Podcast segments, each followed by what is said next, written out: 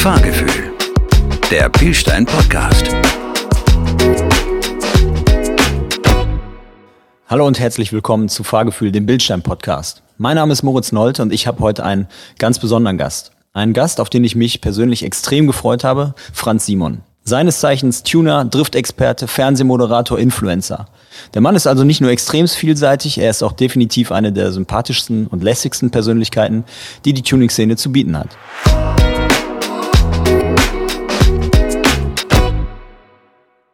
Franz, wie kommt man eigentlich auf die Idee, Tuner zu werden, ein Driftteam zu gründen, Felgen selbst zu produzieren und parallel auch noch erfolgreich bei YouTube zu sein? Und vor allen Dingen, wie bekommt man das alles unter einen Hut? Das ist eine äh, berechtigte Frage und eine sehr gute Frage zugleich. Ja, wie kommt man dazu? Ähm, eigentlich äh, habe ich immer gesagt, ich kann nichts anderes außer Autos oder außer, außer mit Autos arbeiten. Und ähm, ich habe mein erstes Auto mit 17 gehabt. Das ist nicht gefahren zu dem Zeitpunkt, als ich es bekommen habe. Und habe das dann so nach und nach fertig gemacht. Wobei ich ehrlicherweise äh, technisch eigentlich gar nicht sehr begabt bin. Also ich bin auch kein Schrauber, aber musste sich halt irgendwie zu helfen wissen. Ne?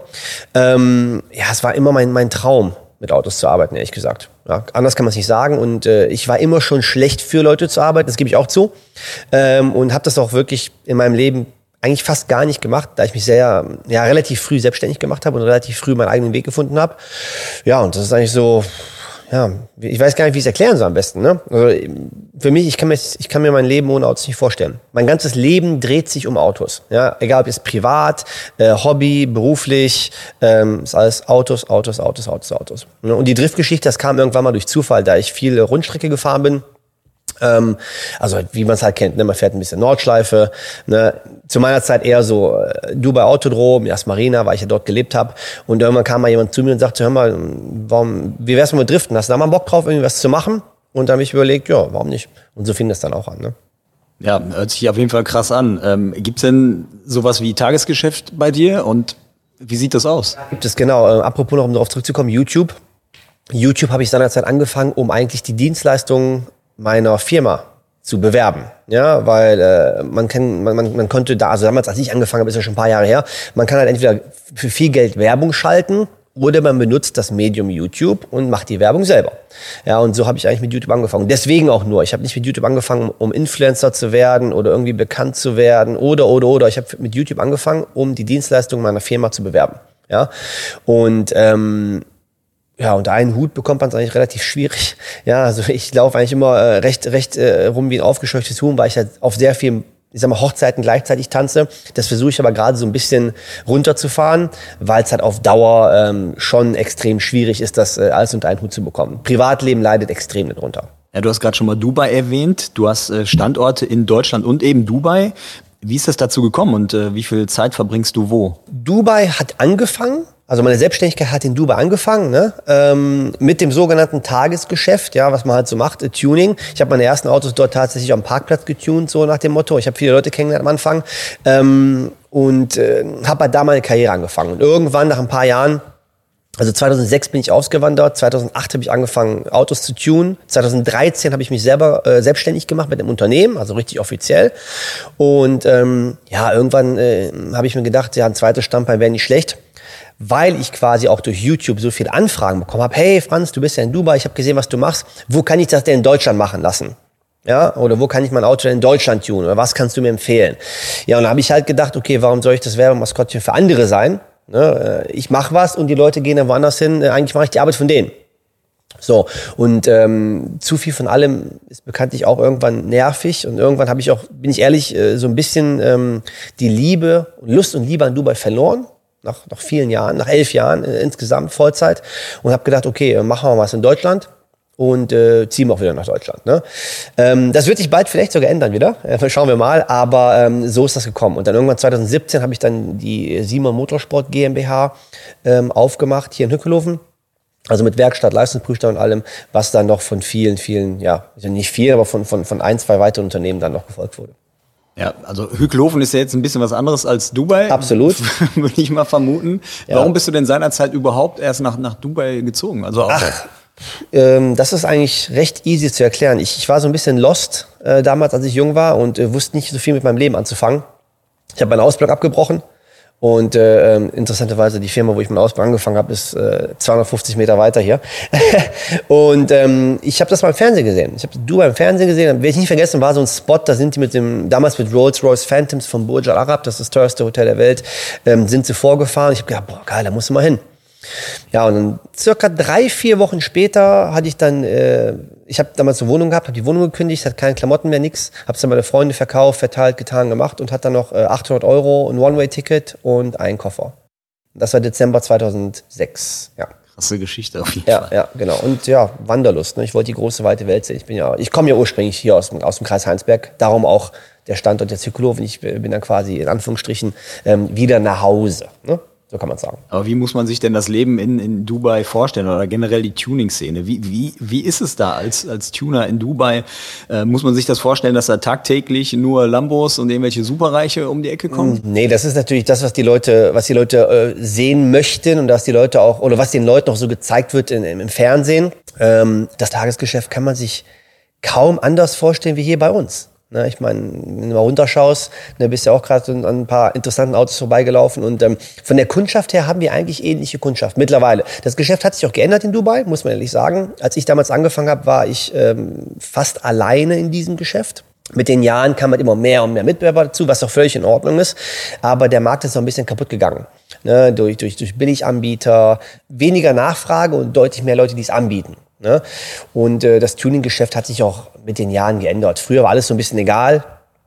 Mittlerweile gibt es auch dort Gesetze gegen zu laute Autos, gegen zu tiefe Autos. Ähm, offiziell ist das Tuning in Dubai nicht erlaubt. Das ist das, was die meisten Leute gar nicht wissen, ähm, weil die auch dort von Film und Fernsehen natürlich komplett verseucht sind und äh, denken, da darf man alles machen. Man darf eigentlich offiziell gar nichts machen mittlerweile. Ne? So ist es eigentlich. Ob es die Leute extrem stört oder die Polizei, ähm, ist auf einem anderen Blatt geschrieben. Ne, ähm, also man wird ja jetzt nicht angehalten äh, und die Leute fragen, was sind das für Räder? Ne, aber wenn man durch die Stadt fährt äh, und da den Motor aufheulen lässt, wird man auch dort rausgezogen und jetzt Auto auch mal weg. Ne, also auch das gibt's dort. Was war denn der verrückteste Auftrag, äh, den du jemals so bekommen hast? Ja, die Story äh, erzähle ich immer sehr gerne. Die, die wurde mir auch schon ähm, ja, oft gestellt. Bei Interviews eigentlich immer, interessanterweise. Wir haben einfach irgendwann mal, irgendwann kam einfach mal so ein Abschleppwagen, da war dann damals auch ein Lamborghini Aventador drauf. Und ich, hä, hier, ich fragte den Kollegen, hast du einen Termin gemacht oder irgendwas? Nee, keine Ahnung, weiß ich nicht. Und äh, der Fahrer kam halt an, hat das Auto abgeladen und sagt einfach nur die ganze Zeit, äh, look inside car, look inside car. Ah, Okay, alles klar, ich geguckt, im Auto nichts drin. Ja, ich dann machst du mal Handschuhfach auf, ne? Handschuhfach aufgemacht, ja, war nur ein Zettel, was gemacht werden soll, jede Menge Bargeld drin und das war's. Ne? Und dann haben wir das Auto auch wirklich gemacht. Und äh, der Fahrer sagte nur, wann er es wieder abholen kann. Ich hab gesagt, weiß ich nicht, in einer Woche oder was. Hat er es wieder abgeholt und dann habe ich nie wieder was von gehört. Das war so das Verrückteste. Ne? Also ich habe weder den Besitzer kennengelernt, noch keine Ahnung, wo das Auto herkam, noch wem es gehört hat, noch irgendwas. Kam einfach nur ein Abschlepper quasi, hat's abgeladen und wann kann ich wieder abholen, das war's. Ähm, und die Geschichte hat sich nie wieder aufgeklärt mit dem Lambo? Nein, nie wieder aufgeklärt. Nie, nie wieder aufgeklärt. es ist wirklich lustig, ne? Also es ist wirklich, es war, so war's. Und, und äh, ich habe nie wieder was davon gehört und keine Ahnung. Das war so das Interessanteste. Ähm, kannst du dich denn an das teuerste Auto erinnern, das du jemals getunt hast? Oder irgendwie das leistungsstärkste? Ja, leistungsstärkste und teuerste gehört nicht immer gleich zusammen, muss man sagen. Also das teuerste war wirklich ein Bugatti Veyron. Ne? Bugatti Veyron, damals, als er rausgekommen ist, 1001 PS. Bugatti hat dann irgendwann nachgelegt mit dem Supersport und so weiter auf 1200 PS und wir haben es halt damals den Bugatti Veyron von 1000 auf 1200 PS gebracht. Ähm, das war so das, ich sag mal, interessanteste von allem. Nicht, weil ich das Auto besonders cool finde, ehrlich gesagt, ne? weil ich sag mal so Aventador und sowas machen wir ja öfters mal, auch hier in Deutschland, wie du gerade äh, unten gesehen hast. Aber ähm, das war so das, ich glaube, das teuerste Auto schon, ja. Ja, gutes Stichwort. Äh, nicht das coolste Auto. Gibt es irgendwas, was du am äh, Tuning irgendwie peinlich findest? Oder gibt es irgendwie ein persönliches No-Go für dich? Das ist wirklich schwierig, ne? weil der Tuningmarkt verändert sich auch. Äh, früher war, war eine Unterbodenbeleuchtung cool, äh, heute ist die, äh, wird man damit belächelt oder, oder ne? früher gab es diesen Fast and Furious Star, das fanden die Leute cool. Ich gebe dir ein gutes Beispiel. Ähm, ich bin ja schon auch so ein bisschen Fan von Supras und Skyline GTRs und sowas, habe ich, also besitze ich auch selber. Und ähm, damals hatte ich mal eine Supra, äh, so eine MK4 und die war halt wirklich so Fast and Furious Style, also mit riesengroßer Heckflügel und Carbonhaube und, und, und allem Pipapo. Und heute würde ich das Auto so nie wieder fahren oder ich würde es nicht mehr fahren so. Da habe ich dann viele Jahre später wieder eine Supra gehabt und diese hat dann ganz anders aus. Also ich habe sie ganz anders umgebaut. Ne? Ich finde, peinlich sollte einem nichts beim Tuning sein. Es ist so ein bisschen, äh, beim Tuning verwirklicht man sich ja ein bisschen selber. Ja, und das ist ja gerade das Coole, warum die Leute das mögen, dass man halt die Autos so umbaut nach seinem Geschmack. Es gibt Sachen, die wären mir peinlich. Also ich würde jetzt nicht unbedingt ähm, Chrom-Verbreitung auf eine S-Klasse machen. Als Beispiel jetzt mal, ja. Ähm, andere Leute finden es schön. Ja, ein schwieriges Thema. Das ist ein schwieriges Thema. Ja, ein schwieriges Thema ist, äh, glaube ich, auch so, so gerade für die Tuning-Szene auch das äh, Thema Ele Elektromobilität. Ähm, wie stehst du zu dem ganzen Themenkomplex? Ja, auch das ist ein schwieriges Thema, wie du schon sagst, sagtest. Ähm, gerade natürlich in meiner Branche und in dem, was ich mache, ist natürlich die Elektromobilität für mich der Tod. Für meine komplette Branche. Das ist einfach so. Und darum äh, bin ich, äh, ja, was heißt bin ich, war ich immer sehr strikt dagegen. Die Leute, die mich kennen, und auch die äh, mich so in der Öffentlichkeit kennen, die, die wissen, dass ich nie ein großer Fan von war, weil ich einfach das Konzept nicht ausgedacht finde. Ja, als logisch denkender Mensch ist das einfach so. Ähm, Gott sei Dank ist, ist, ist Deutschland ein, ein, Land, wo man seine freie Meinung haben darf und das ist meine dazu. Aber, jetzt kommt das große Aber, ich bin auch noch nie ein Elektroauto gefahren, außer ähm, vor ein paar Tagen. Da ähm, hatte ich mal oder durfte ich mal so, so einen Porsche Taycan Turbo Cross Turismo fahren, ähm, den ich optisch ganz gut fand. Ich finde Porsche ähm, hat das am besten umgesetzt von allen Herstellern meiner Meinung nach. Aus dem einfachen Grund, weil die nicht versucht haben, irgendwelche futuristischen Autos zu bauen ähm, die aussehen wie von Back to the Future, sondern die haben einfach ein Auto, Auto genommen äh, oder haben jetzt ein neues Modell rausgebracht, in dem Fall der Taycan, der auch so mit einem oder mit einem, mit einem Verbrennermotor dastehen könnte. Ja, ähm, des Weiteren haben sie auch ähm, die Soundkulisse. Also es gibt keinen Motorsound, aber man hört, wenn man auf Sport Plus geht, schon so ein lauteres Summen vielleicht, was einem so eine kleine Experience vermittelt. Das ist so bei einem Elektroauto, finde ich immer so, man hört nichts und man hat gar keine Emotionen. Ähm, da, hat, da hat Porsche schon echt eine gute Arbeit geleistet, muss man sagen. Nichtsdestotrotz fehlt für mich die Emotion trotzdem. Die Autos sind verdammt schnell, die beschleunigen super. Ähm, aber ein Verbrenner wird ein Elektroauto für mich niemals ersetzen können. Ähm, aus verschiedensten Gründen. Ne? Hauptgrund dafür ist natürlich, mein ganzes Geschäftsmodell basiert darauf. Deswegen ähm, kann ich auch sagen, dass wir unser ganzes Geschäftsmodell im Jahre 2022, Anfang 2022 auch ändern werden. Ne? Also wir gehen ein bisschen weg von der Tuning-Schiene. Das wird, werden wir weiterhin machen, aber momentan äh, schlachte ich dieses Thema Tuning-Geschäft ja schon seit 15 Jahren aus und wir machen ja nur Tuning hier. Ähm, und das ist rückgängig, wir merken das. Ja, ich denke, das merkt jeder Tuner, jeder, der sagen würde, nee, merkt man gar nicht, das kann ich nicht glauben. Ähm, deswegen werden wir umstellen. Also wir werden, äh, wir fokussieren uns mehr auf den Handel, zukünftig auch der Fahrzeughandel ähm, und auch normale Werkstatt, sprich Service, Reparaturen. Ne, ähm, müssen uns ein bisschen, ein bisschen auch äh, breiter aufstellen. Das Tuning wird bleiben, aber ich denke, dass es in fünf, sechs, sieben Jahren hier in Deutschland, äh, ich glaube, das Tuning-Geschäft wird da gleich null sein. Und da müssen wir halt jetzt momentan entgegenwirken. Jetzt kann man sich Franz Simon, glaube ich, ganz schwer nur als so einen äh, ganz besonders seriösen und gelackten Automobilverkäufer vorstellen, mhm. mit einem Anzug und mhm. äh, Schlips vielleicht. Ja. Ähm, habt ihr einen gewissen Fokus, was, was den Autohandel angeht? Ja, ähm, das ist aber heutzutage schon echt nicht mehr so. Selbst, selbst bei Porsche ähm, müssen die keinen Anzug mehr tragen, müssen auch keinen äh, kein, ähm, ähm, Schlips mehr tragen oder eine, keine Krawatte aus dem einfachen Grund, weil man heutzutage einfach nicht mehr den Leuten ansehen kann, äh, wie, was, wo. Das heißt, ähm, das ist alles so ein bisschen legerer, ein bisschen lockerer geworden. Wir spezialisieren uns natürlich auf Sportwegen, ne, speziell Porsche, weil mein Herz schlägt dafür Porsche, muss man einfach so sagen. Ähm, speziell Porsche, aber auch ähm, andere Exoten, ja, also Ferrari, Lambo, Maserati, sowas. Ähm, aber auch äh, normale Fahrzeuge. Wir wollen so ein bisschen Sport, also ein sportliches Segment. Audi RS, BMW M, Mercedes AMG, ne, also so die Geschichten. Dadurch, dass ich halt in Dubai selbstständig bin ähm, und, und halt im Mittleren Osten generell ganz gute Kontakte habe, ähm, spezialisieren wir uns auch auf den Import von Fahrzeugen. Das machen wir auch schon viele Jahre, aber so ein bisschen unter vorgehaltener Hand, ähm, weil wir das nie richtig vermarktet haben, weil ich den, ja, ich habe nie gedacht, dass wir das so groß vermarkten müssen, ehrlich gesagt. Ne? Und dass der Markt dafür so groß ist. Der Markt ist aber anscheinend doch sehr groß dafür. Gerade momentan, ne, zu den momentanen Situationen. Die Gebrauchtwagenpreise sind extrem hoch. Äh, Neuwegen werden nicht geliefert. Ich habe selber noch einen Neuwagen bestellt, da war die schon ein Jahr drauf. Und so verändert sich der Markt halt gerade. Und da kommen wir halt genau ins Spiel jetzt. Ne? Wir haben ja alle so unsere ganz persönliche Geschichte, wie unsere Leidenschaft zum Auto entstanden ist. Wie war das bei dir? Hast du auch so eine Geschichte? Ja, bei mir kommt das von meinem Vater. Ja, also mein, mein Vater war absolut autoverrückt. Ähm, der hat vielleicht damals nicht die Möglichkeiten gehabt, die ich jetzt habe, ähm, aus welchen Gründen auch immer. Ne? Ähm, aber ich Früher war das bei mir so, wo es gibt ein ganz interessantes Video übrigens dazu. Ja, das gibt's auf YouTube, wenn ich mal ein bisschen Eigenwerbung machen kann. Ähm, Hautnah nennt sich das. Das ist ein sehr emotionales Video von mir, ist auf YouTube. Da erzähle ich ein bisschen über meine Geschichte, weil ich bin ähm, als ganz normaler kleiner Junge aufgewachsen. Ich komme aus keinem reichen Elternhaus. Geschenkt hat mir auch niemand was. Meine Eltern haben immer versucht, alles für mich zu tun. Ne, nicht falsch verstehen, aber ähm, ich äh, kenne halt auch nie so, dass ich irgendwo am Spielplatz war oder am Zoo oder so. Ich war mit meinem Vater irgendwie immer bei irgendwelchen Autohändlern. Ja, also das ist, was ich so kannte, weil er hat immer auch so ein bisschen nebenbei versucht, das Handel aufzu, aufzubauen und so und äh, selber extrem Auto verrückt ist. Und äh, mein ganzes Leben hat sich nur um Autos gedreht. Immer schon.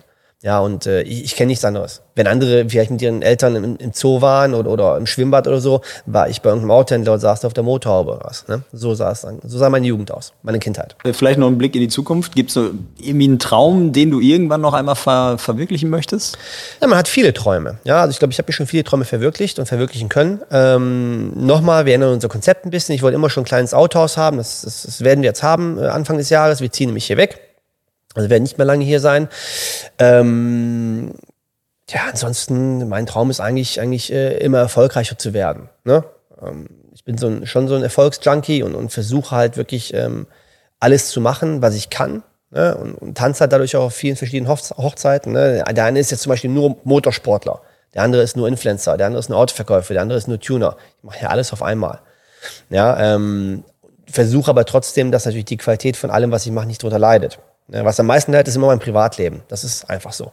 Ne, aber mein Traum äh, ist vielleicht irgendwann zukünftig auch mal ähm, die Winterzeit in Dubai zu verbringen und die Sommerzeit hier. Das wäre so, wenn ich mir das leisten könnte, quasi von, von Zeit her, äh, von der Zeit her, von dem Arbeitsaufwand her, dass ich sagen kann, ich muss jetzt mal nicht hier sein die ganze Zeit und, und könnte das machen. Das wäre eigentlich so ein kleiner Traum, den ich gerne hätte. Ja oder den ich verwirklichen würde. Aber ich, da arbeite ich darauf hin und ich denke, das wird auch passieren. Ja, wir haben gesehen, dass du sehr viel im Bereich des kompromisslosen Performance-Tuning machst, ne? Mhm. Ähm, wenn man das mal so ausdrücken darf. Wie wichtig ist dabei das Fahrwerk? Sehr wichtig. Ich glaube, die Leute unterschätzen das ein klein wenig, ähm, weil äh, oftmals geht es ja bei uns ja eigentlich um Leistung primär erstmal. Ne? Nur äh, bringt halt auch nichts, wenn ich schnell auf 300 bin und äh, ich sag mal, die erste holprige Strecke auf der Autobahn kommt oder die erste Kurve und man hat Angst hat, abzufliegen mit so einem Auto. Also Fahrwerk ist ein sehr wichtiger Aspekt, ja, und der oftmals unterschätzt wird. Und ähm, je mehr wir auch in dem, in dem, in dem Thema, in dem Thema sind und uns mehr befassen, desto mehr versuchen wir natürlich auch unsere, unsere Kunden darauf hingehend zu, ähm, wie sagt man auf, auf Deutsch, educaten, zu ähm, denen das ein bisschen beizubringen. Ja, ähm, das, wie wichtig das ist. Ne? Weil nochmal, wir sind in der Performance-Industrie äh, und dazu gehört auch ein gutes Fahrwerk ne? zu einer guten Performance. Ne? Man, man kann das schnellste Auto auf der Welt haben, wenn das Fahrwerk schlecht ist, fährt man auf der Rennstrecke schlechte Zeiten. Ne? Und das merkt man halt immer wieder. Und ähm, also, um darauf zurückzukommen, für mich ist es sehr wichtig. Du hast mir mal erzählt, dass du schon lange, auch persönlich äh, tatsächlich, auf Bildstein-Fahrwerke vertraust. Das ist richtig. Vor allem bei, ähm, bei, bei diversen BMW-Modellen erinnere ja. ich mich. Ähm, wie kam es denn dazu? Das ist eine gute Frage. Ähm, das ist richtig. Ich äh, bin auch sehr, sehr, sehr großer BMW-Fan. Habe zurzeit auch noch zwei, äh, nee, einen, sorry, einen habe ich verkauft letzte Woche. Ähm, aber ähm, ich hatte mein erstes Biesteinfahrwerk tatsächlich in 2000, ich glaube, es war 2008 oder 2009 und zwar in einem BMW E39 M5. Und da habe ich einfach ganz normal, typisch gegoogelt, ne? ähm, bestes Fahrwerk für dieses Fahrzeug und überall stand war halt die, die, ich glaube, es war das B-Stern B14 damals noch oder war es schon B16, weiß ich gar nicht mehr. Ähm, aber damals stand halt, okay, du musst auf jeden Fall das vom B-Stern nehmen. Und das habe ich dann gemacht. Ja, und ich hatte danach noch weitere vier E39 M5, die auch alle dann auf Bierstein natürlich gefahren wurden. Und jetzt zuletzt noch ein E92 M3, auch Bierstein und, und war damit sehr, sehr zufrieden und bin nach wie vor zufrieden. Für mich, äh, fahrwerkstechnisch ist das ähm, für mich persönlich nochmal, ich habe ja meine Meinung, jeder kann seine Meinung haben, für mich persönlich ist das schon äh, das Nonplusultra. Ne? Gerade in diesem D, ähm, ähm, äh, mit dem Damping Control, äh, diese Damping Control Geschichte, wo man halt ähm, äh, weiterhin die Fahrwerksverstellung benutzen kann. Normalerweise ist es eigentlich so, man baut ein Fahrwerk ein, dann muss man das stilllegen ne, diese elektronische Damping Control. Und das geht halt mit dem Bierstein B16 Damping Control Fahrwerk äh, trotzdem weiterhin tadellos. Das heißt, wenn man sehr sportlich fahren will, geht man halt auf Sport, auf Sport Plus. Wenn man äh, normal fahren möchte, dann lässt man es halt äh, auf, auf Komfort. Und es funktioniert super. Letzte Frage. Was ist für dich das perfekte Fahrgefühl? Ich glaube, das ist ähm, für jeden anders. Für mich ist das perfekte Fahrgefühl ähm, so, dass es so straff wie nötig und so komfortabel wie möglich ist. Damit kann man es, glaube ich, am einfachsten sagen. Denn die, diese Holperfahrwerke ähm, ist, ist nicht nur mein Ding. Ja, ähm, ich glaube, es kommt aber oftmals durch eine verkehrte Einstellung, kann ich mir auch vorstellen. Also egal ist bei welchem Hersteller, bei welchem Fahrwerk. Aber ein Fahrwerk muss für mich komfortabel sein, aber trotzdem straff genug, um sportlich fahren zu können. Ne? Und, und, ich glaube, das ist so ein bisschen die, das ist, glaube ich, die Kunst bei einem guten Fahrwerk. Weil entweder ist es knüppelhart, ja, oder es ist zu weich. Ja, und ich glaube, die Kunst daran liegt, äh, liegt wirklich daran, dass das Auto komfortabel fahren zu können, wenn man es möchte, aber auch sehr sportlich. Ne? Und das ist äh, für mich das Wichtigste. Ja, Franz, ich glaube, damit sind wir gut, äh, gut durch. Ähm, vielen Dank für das äh, Gespräch. Es war sehr spannend mit dir. Sehr, sehr gerne, gerne wieder. Fahrgefühl, der Pilstein Podcast.